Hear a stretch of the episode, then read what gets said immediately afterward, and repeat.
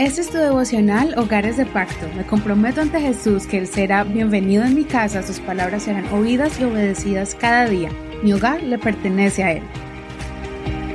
Bienvenidos a tu devocional favorito. Vamos a empezar un nuevo estudio de la palabra del Señor basado en el libro de Levítico.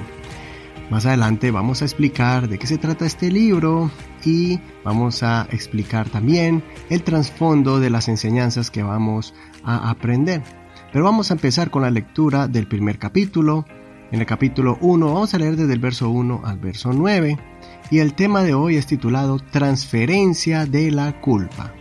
Dice así, el Señor llamó a Moisés y habló con él desde el tabernáculo de reunión diciendo, Habla a los hijos de Israel y diles que cuando alguno de ustedes presente una ofrenda al Señor, ésta será del ganado vacuno u ovino. Si su ofrenda es holocausto del ganado vacuno, ofrecerá un macho sin defecto. Lo ofrecerá voluntariamente delante del Señor a la entrada del tabernáculo de reunión. Pondrá su mano sobre la cabeza de la víctima, la cual será aceptada para hacer expiación por él. Entonces degollará el novillo en presencia del Señor, y los sacerdotes, hijos de Aarón, ofrecerán la sangre, rociándola por encima y alrededor del altar que está a la entrada del tabernáculo de reunión. Después desollará la víctima del holocausto y la cortará en pedazos. Luego los hijos del sacerdote Aarón pondrán fuego sobre el altar y acomodarán la leña sobre el fuego. Después los sacerdotes hijos de Aarón acomodarán los pedazos, la cabeza y el cebo encima de la leña que está en el fuego sobre el altar. Y el sacerdote lavará con agua las vísceras y las piernas, y las hará arder todas sobre el altar. Es un holocausto, una ofrenda quemada de grato olor al Señor. Hasta aquí la lectura de hoy. No olvide leer todo el capítulo completo. Hoy vamos a comenzar un nuevo libro de la Biblia. Estos libros del Antiguo Testamento no son muy populares porque habla mucho de la ley antigua y sus diferentes rituales, pero es importante conocer la historia de Israel y sus mandamientos, pues aquí encontraremos enseñanzas que podemos aplicarlas a nuestras vidas espirituales y también nuestro conocimiento de los planes de Dios se ampliará, pues todo lo que pasó en la antigüedad con la antigua ley es una representación y simbolismo de la obra de Jesucristo en la cruz para salvarnos. Comencemos conociendo un poco este libro.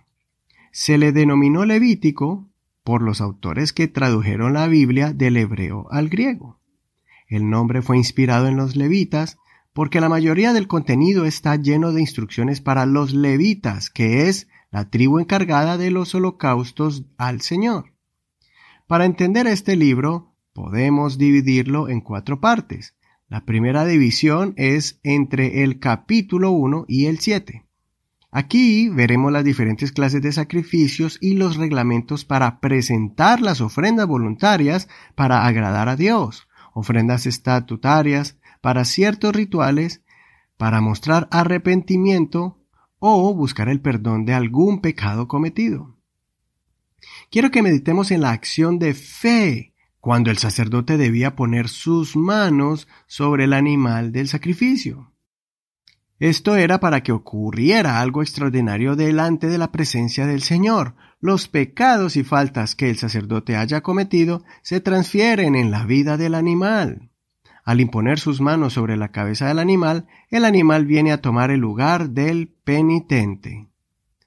Después de que el sacerdote se purificaba y traía una ofrenda en representación del pueblo, el animal tomaba el lugar de todos aquellos que eran parte de la comunidad. Aún el pecador debía traer su ofrenda por sus pecados ante el sacerdote y debía poner sus manos sobre el animal para que fuera sacrificado en reemplazo de él.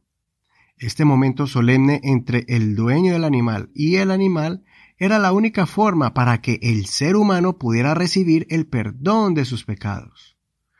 Hoy en día nosotros no debemos traer ningún animal ante la presencia de Dios, porque Jesucristo ya lo hizo por nosotros cuando Él sufrió, murió y resucitó. Él es el Cordero de Dios que quita los pecados del mundo. Él se entregó a sí mismo de forma voluntaria siendo consciente de que derramando una sangre justa era la única forma de que los pecadores pudieran recibir el perdón de sus pecados, como escribió el profeta Isaías en, el capítulo 53, verso 7. Él fue oprimido y afligido, pero no abrió su boca. Como un cordero fue llevado al matadero, y como una oveja que enmudece delante de sus esquiladores, tampoco él abrió su boca. Cada vez que venimos ante la presencia del Señor pidiendo su perdón, inmediatamente Dios nos perdona, pues el precio fue pagado, el Señor ya cargó nuestras faltas. Cada vez que tú sientas y estés consciente de haber fallado al Señor, acércate con un corazón arrepentido y, en oración, confiesa tu falta ante Dios.